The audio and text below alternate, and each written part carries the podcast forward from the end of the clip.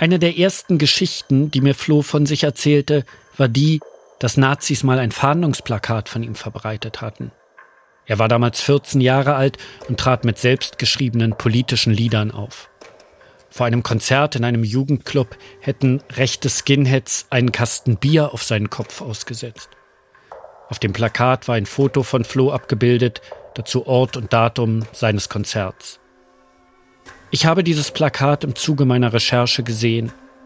Auch so viele Jahre danach wirkt es immer noch erschreckend und bedrohlich auf mich. Doch Flo hatte sich davon nicht einschüchtern lassen und war trotzdem aufgetreten. Wir alle kannten diese Geschichte. Flo erzählte sie abgeklärt, fast routiniert, wie eine lästige Sache, die ihm passiert war. Sie gehörte zu ihm wie sein Gitarrenkoffer oder die Lederjacke. Weiter nachgefragt habe ich damals nicht. Nicht, wie die Nazis gerade auf ihn gekommen waren und nicht, was das mit ihm gemacht hat. Die Bedeutung, die das für Flo's Leben hatte, wurde mir erst sehr viel später klar. Und ich glaube, auch Flo selbst war sie nicht bewusst.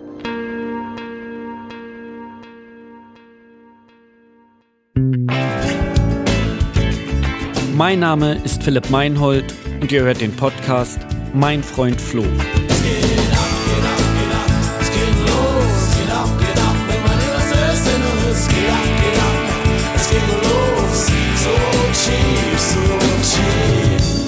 Also es passiert mir ja bis heute noch so, dass ich Leute treffe, die sagen, ach, du kanntest Flo? Und ich sage, ich bin die Cousine. Wir konnten das auf die Bühne bringen. Wir hatten einen sehr charismatischen Sänger, der sich wirklich um Leben und Tod gesungen hat, also dem es um was ging. Aber als dann Brad Still Brockman vorbei war und dann selig irgendwie im Radio lief, also das war so, das, da hätte ich gedacht, da, da wäre es hingegangen. Ich weiß nicht, warum das nicht passiert ist. Ich weiß es nicht.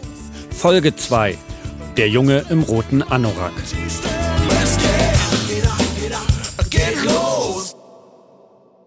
Natürlich wollte ich für diesen Podcast auch mit Flo's Eltern sprechen. Damals, als Jugendlicher, habe ich sie nicht kennengelernt, mich mit Flo immer unterwegs getroffen. Es kommt mir ein bisschen komisch vor, mich ihnen als Jugendfreund ihres Sohnes vorzustellen, obwohl sie mich von damals nicht kennen. Ein Interview geben wollen beide nicht. Seine Mutter sagt, über Flo's Krankheit und Tod wolle sie in der Öffentlichkeit nicht reden, das sei zu intim. Nur über den gesunden Floh zu reden, käme ihr aber wie Verrat vor. Aber ich habe sie für diesen Podcast mehrfach zu Hause besucht und sie hat mir mit Zeitungsartikeln, Briefen und Kontakten geholfen. Mit Flohs Vater habe ich eine Dreiviertelstunde telefoniert, in der er mir Fragen beantwortet hat.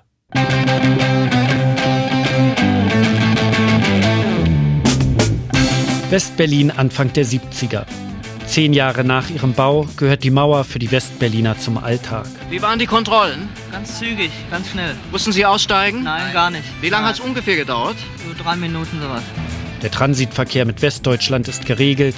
Auch Ostberlin und die DDR kann man mit einem Visum besuchen. Und Westberlin gehört laut dem neuen Vier-Mächte-Abkommen nicht zur BRD und darf nicht von ihr regiert werden, sondern hat seinen eigenen Status. Es gibt keine Sperrstunde und keine Wehrpflicht, was die Stadt attraktiv für junge Menschen aus Westdeutschland macht.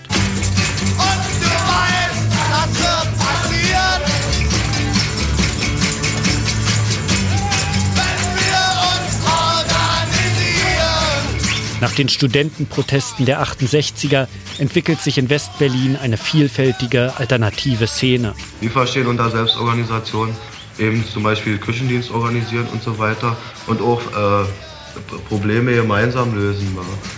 Man lebt in WGs und Kommunen zusammen. Nach einem Konzert der Band Tonsteine Scherben wird das Georg von Rauchhaus am Mariannenplatz besetzt. Unser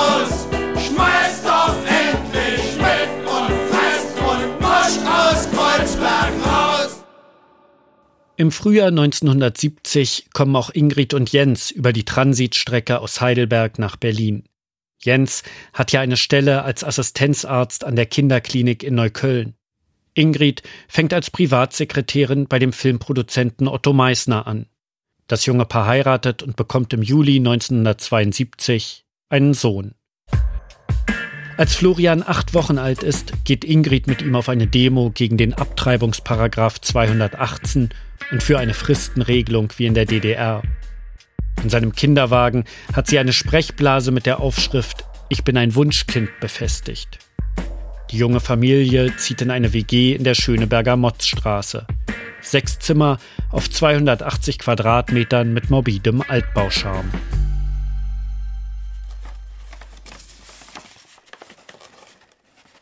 Flo ist mein Cousin gewesen. Der ist knappe zwei Jahre jünger als ich. Und kennengelernt habe ich ihn natürlich dann als Kind. Das ist Katja, Flo's Cousine väterlicherseits. Und wenn ich ihn gesehen habe, dann eben immer, wenn er dann doch mal mit seinem Vater bei gemeinsamen Familienevents war, also sprich beim Geburtstag meiner Oma.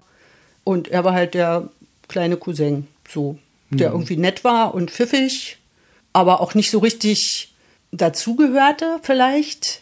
Flo's Eltern trennen sich, als er keine zwei Jahre alt ist. Anfangs leben sie weiter in der WG zusammen. Als Flo vier ist, zieht sein Vater schließlich aus und gründet eine neue Familie. Er bekommt einen weiteren Sohn, Flo's Halbbruder. Ich glaube nicht, dass es da so ein Wechselmodell oder irgendwas gab, wo man gesagt hat, der ist da irgendwie jede zweite Woche. Aber ich glaube schon, dass die so regelmäßig Kontakt hatten und dass er auch bei ihm zu Hause war. Er war halt der Vater, der dann mal auftauchte, aber er war eben nicht präsent im Alltag. Später heiratet Jens ein drittes Mal und bekommt noch zwei Töchter.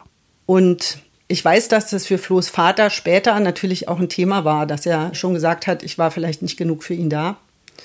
Aber das war eben so. Unterhalt zahlt er laut Ingrid in den ersten Jahren keinen für Flo. Und sie verlangt auch keinen. Sie will es alleine schaffen. Unterstützung hat sie schließlich in ihrer WG. Ingrid taucht ein in die Musik- und Theaterszene Westberlins. Sie arbeitet in der Requisite der Freien Volksbühne in Wilmersdorf, an der Regisseure wie Peter Zadek und Klaus Peimann inszenieren. Nebenbei wird sie Managerin der Politrock-Gruppe Lokomotive Kreuzberg, aus der später die Nina Hagen Band und Spliff hervorgehen. Und der Band Morgenrot, die mit ihrem Debüt den Deutschen Schallplattenpreis gewinnt. Ich brauche Strom, Strom. Honey, oh Honey, den Saft aus der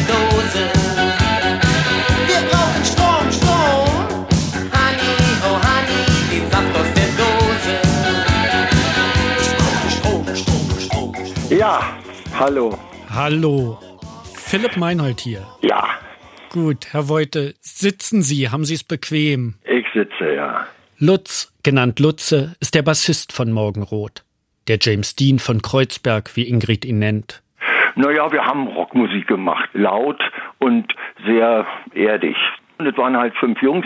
Wir hatten eine wahnsinnig große Klappe und für uns stand, in unseren Augen stand die, uns die Welt offen und wir haben uns nicht keine Gedanken über Qualität oder sonst was. Wir wollten halt Musik machen. Ingrid kommt mit Lutz zusammen, als Flo zwei Jahre alt ist. Sie organisiert Konzerte und kümmert sich um den Papierkram der Band. Auf einem Flyer ist sie mit Flo als quasi sechstes Bandmitglied abgebildet. Mit seinen Bandkollegen wohnt Lutz in einer der damals typischen unsanierten Altbauwohnungen in Kreuzberg. Reichenberger Straße 82.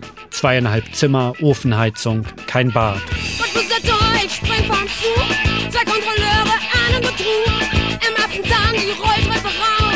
Vertürken halten die Beamten auf. Orange Kreuzberg ist damals der Inbegriff der Subkultur, viel mehr noch als heute, wie Lutz sich erinnert. Ein Zufluchtsort für Lebenskünstler, Freaks und Wehrdienstverweigerer aus Westdeutschland. Ein Drittel der Bewohner sind Migrantinnen und Migranten. Um Ghettobildung zu verhindern, verhängt der Senat 1975 eine Zuzugssperre. Und mittendrin macht Lutz mit seinen Bandkollegen eine Kneipe auf, die genauso heißt wie die Band. Das Morgenrot am Paul-Linke-Ufer.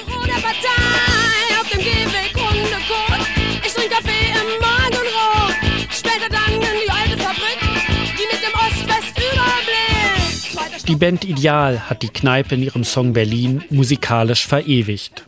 Wir haben dann da gearbeitet auch und hatten unser Einkommen, unser Auskommen dadurch und konnten eben uns auf die Musik konzentrieren und keiner von uns musste dann noch irgendwie tagtäglich da irgendeinen Acht-Stunden-Job machen. Das war uns natürlich wichtig, sagen zu können, wir machen Musik und nicht, äh, wir machen Musik, wenn wir aus dem Büro kommen ja, oder aus der, aus der Werkstatt kommen.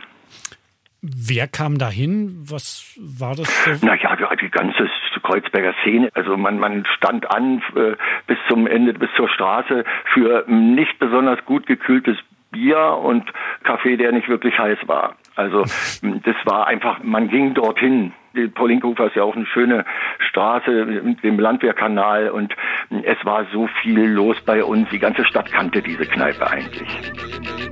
Und Flo immer mittendrin.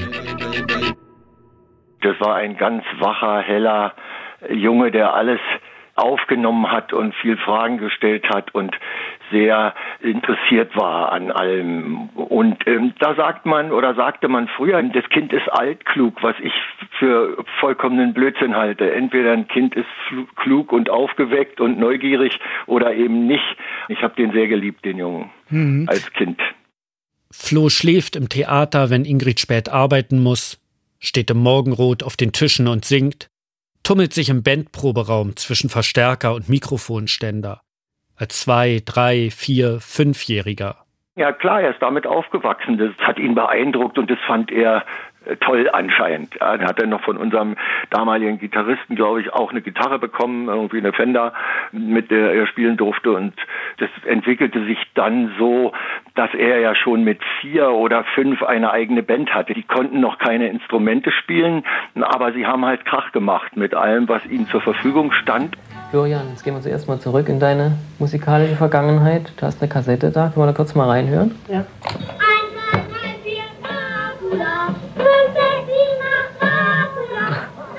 Das hört sich noch sehr jung an. Wann war das gewesen? Ja, das war schon vor fast fünf Jahren. Und die Songs, da habe ich die meisten selber von geschrieben.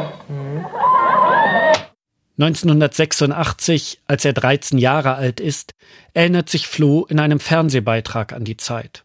Sie sind zu dritt und nennen sich Olle Knete. In Anlehnung an die Politrockgruppe Tellerbunte Knete, die sie von ihren Eltern kennen. Ich war sozusagen der Leader da vorne, der dann so das auch dann vorgetragen hat und so. Bestimmer kann man nicht sagen. Ich habe halt gesagt, ich mache die Songs und wenn ich die Songs schreibe, dann singe ich die Songs auch. Und ihr macht es ungefähr so. Ich kann das schon so managen, wie das in Ordnung ist und ihr spielt es dann so in der Art. Ihr erstes Konzert geben sie an einem Sonntagvormittag im Morgenrot, wie Lutz sich erinnert. Ab da lässt Florians Mutter sie einmal im Jahr auf einem Straßenfest spielen.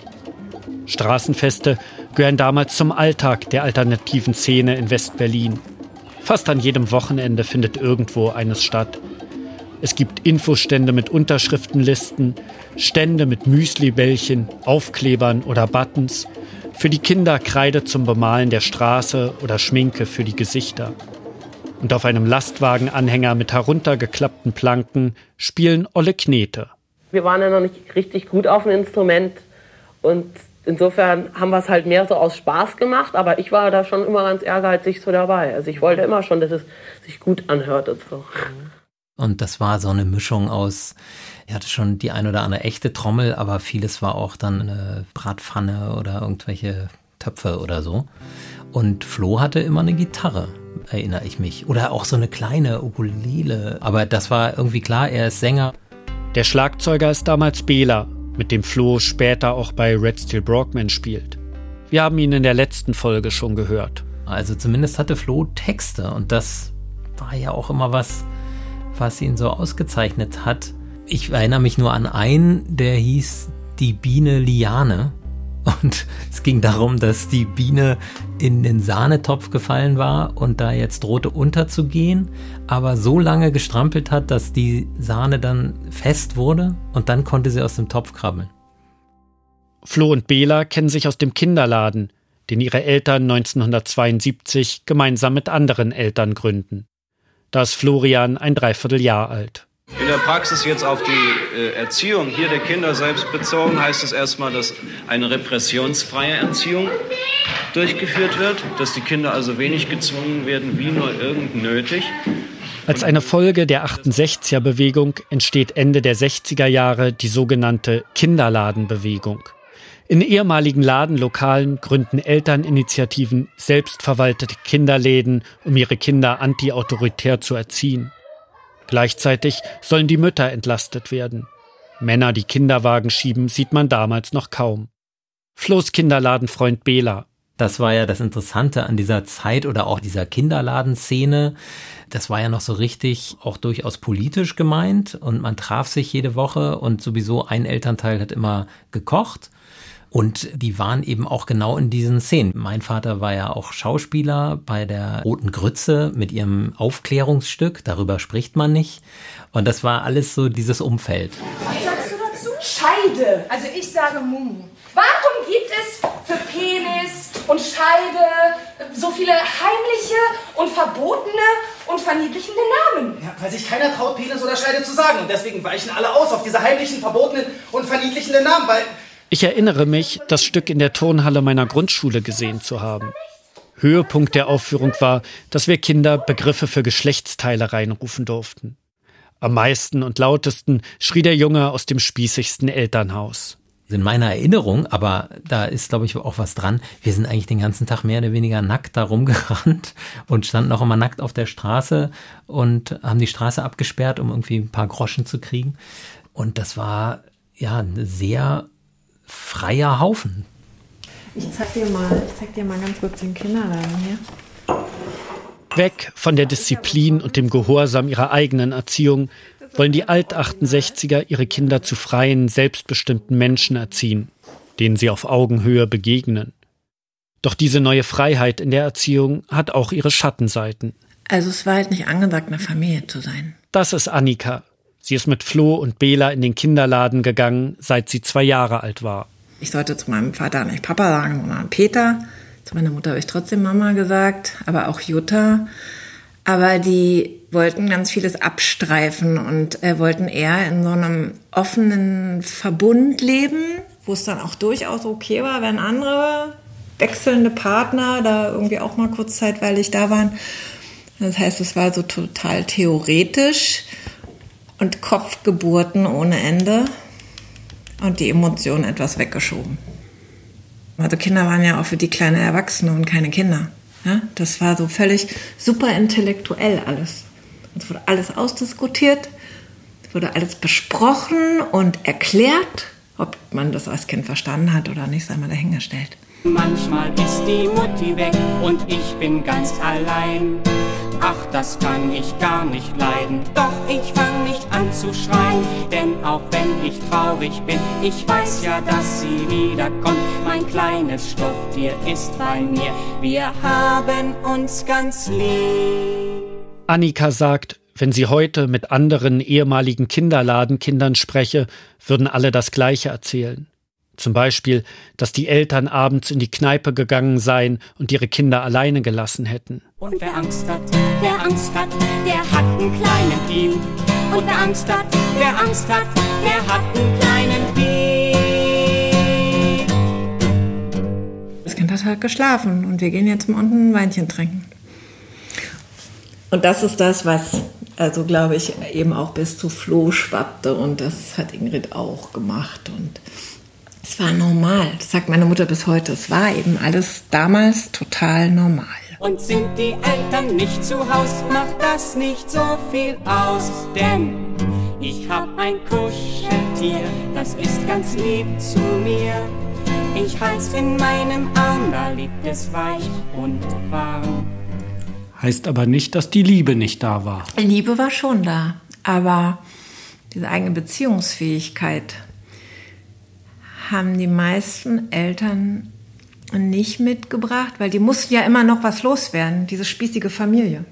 Und die armen Kinder mussten halt irgendwie da mit, mitmachen. Und die erzählen alle das Gleiche, wie krass das eigentlich war, dass jeder zuständig war für sie, aber die hatten, die wollten, Kinder wollen eine Mutter und einen Vater, die wollen nicht 30 Leute. Heute arbeitet Annika selbst als Erzieherin in einer Kita. Ihre eigene Kinderladenzeit sieht sie kritisch. Fehlt so ein bisschen das Urvertrauen. Und ich glaube einfach, sichere Bindung ist sowas, was keiner von uns so mitbekommen hat.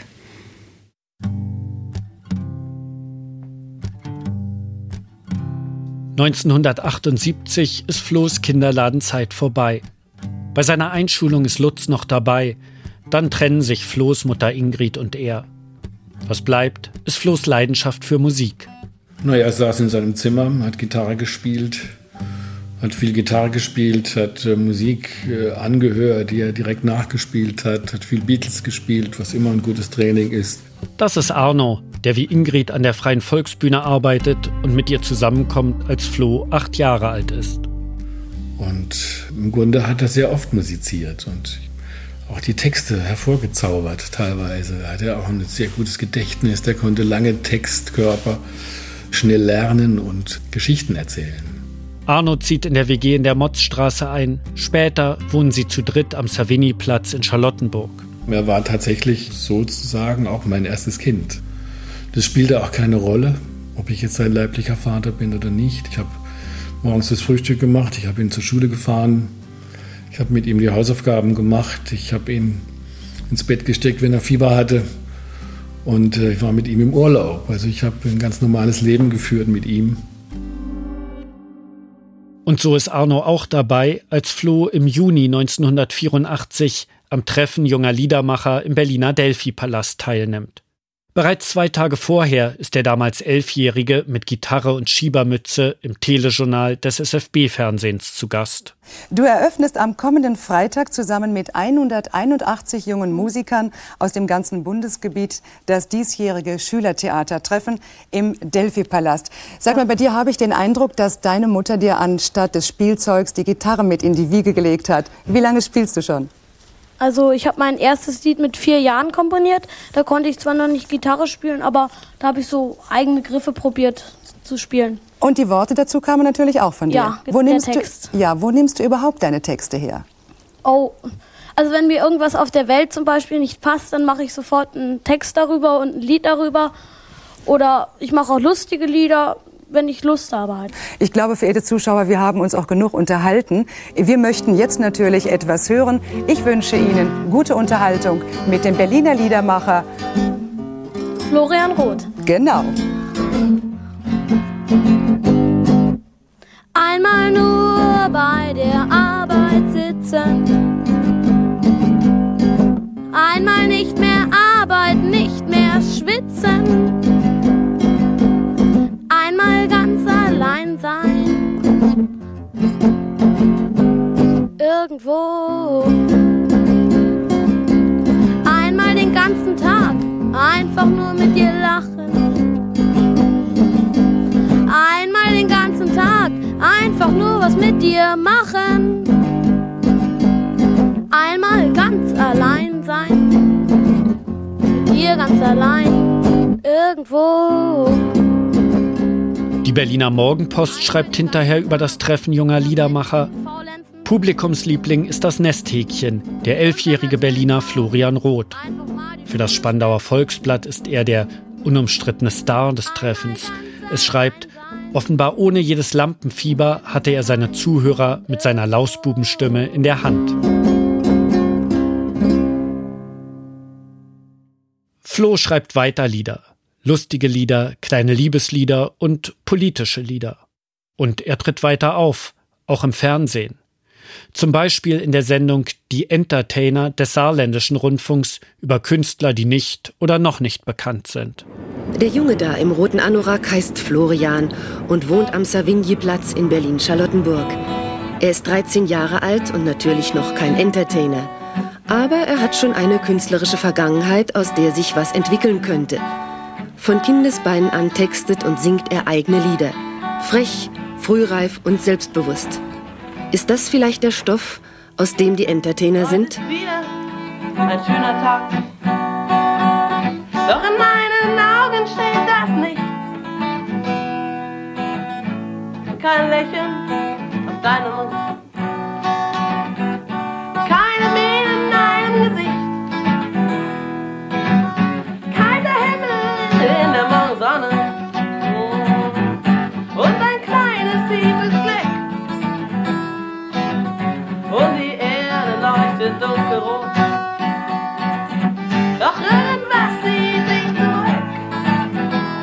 Vorläufiger Höhepunkt von Flo's Karriere als Liedermacher, ein Auftritt im ARD Talentschuppen.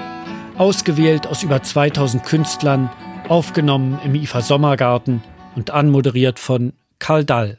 Wir haben jetzt gleich einen Jungen, kann man wohl sagen, der ist 13, also genau zwischen 12 und 14.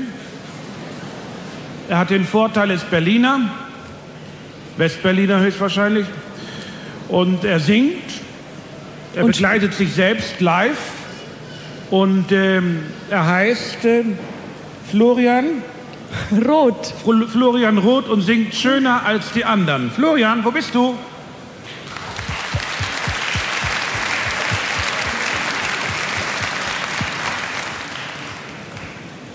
Äh, Das Lied, das ich singe, bezieht sich natürlich auf keins der Mädchen hier im Raum.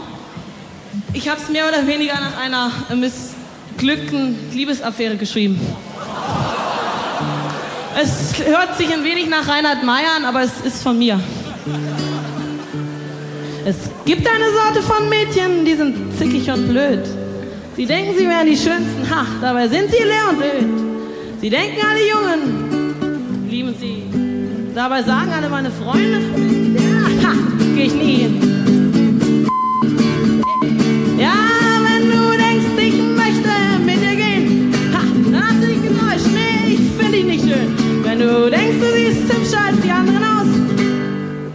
Kann nur lachen und mach mir nichts. Und Doch dann, ein Jahr später, kommt es zu einem Auftritt, der einen Schatten auf Flo's weiteres Leben werfen wird. Und von dem ich am Anfang dieser Folge schon gesprochen habe. Am 19. März 1987 tritt Flo im Jugendzentrum Weiße Rose in Berlin-Schöneberg auf. Auf dem Ankündigungsplakat sieht man den 14-Jährigen mit weißem Hemd, Hosenträgern, der obligatorischen Schiebermütze. Die Augen hat er mit Kajal geschminkt. Daneben steht Flo Roth singt eigene Lieder zur Gitarre, politisch, zärtlich, lyrisch. Später wird er etwas despektierlich sagen, er habe da einen auf politischen Liedermacher gemacht.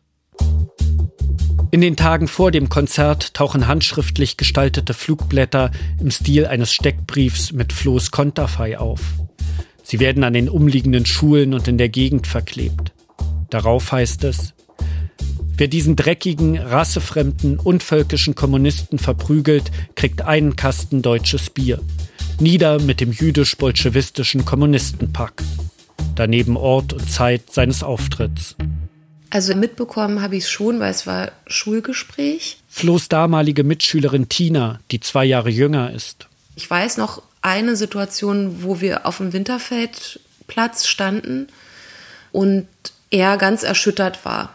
Und da waren mehrere um ihn rum, die gesagt haben, dass das überhaupt nicht geht und dass man ihn jetzt unterstützen muss. Und niemand wollte in der Situation sein, als Einzelner von Nazis bedroht zu werden. Unterschrieben ist der Steckbrief mit Dr. Martensfront, Reichshauptstadt Berlin, Gau-Spandau. lauern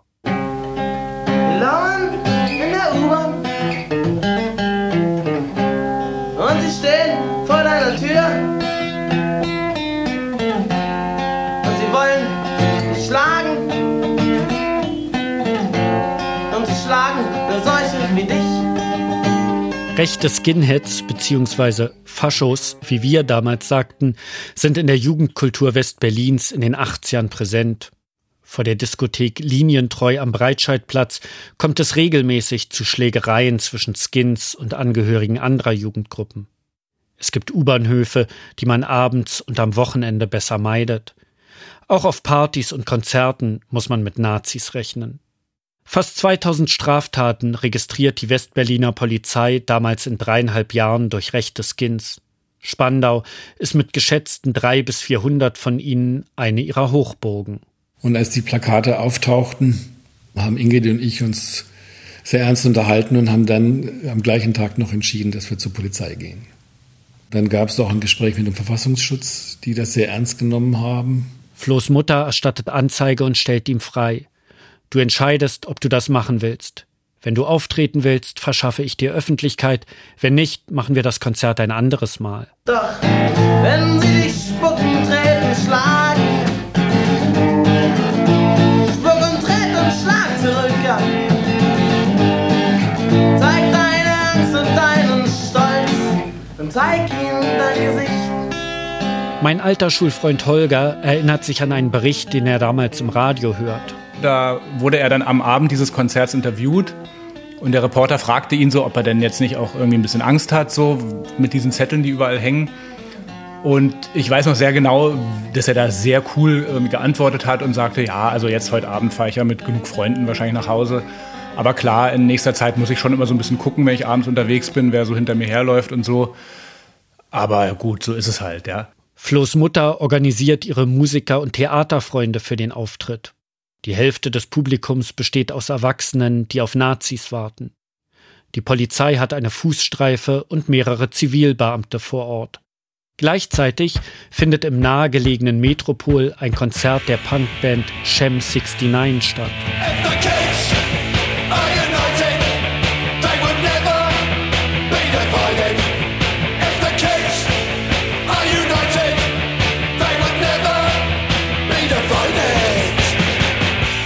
Publikum befinden sich viele Skinheads.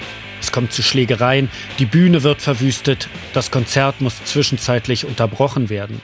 In der Taz heißt es am nächsten Tag, etwa 50 Skinheads versuchten dann im Lauf des Abends zum Jugendheim zu gelangen, um ihre Drohungen gegen Florot wahrzumachen. Angesichts der Polizeipräsenz kehrten sie jedoch auf halbem Weg um.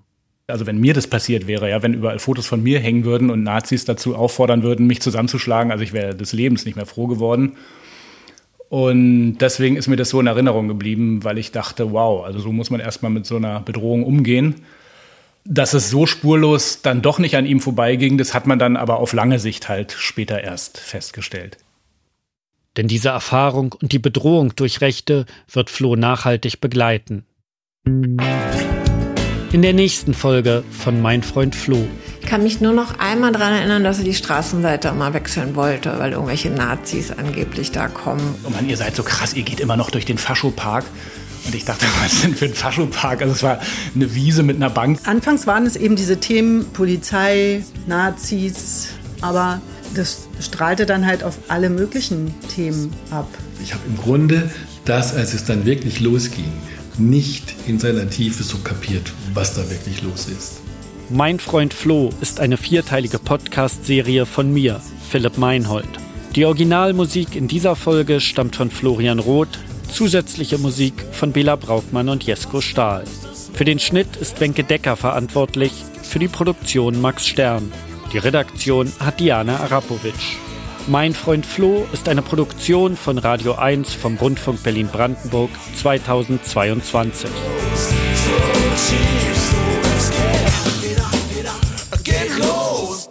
Alle vier Folgen findet ihr in der ARD Audiothek und überall, wo es Podcasts gibt.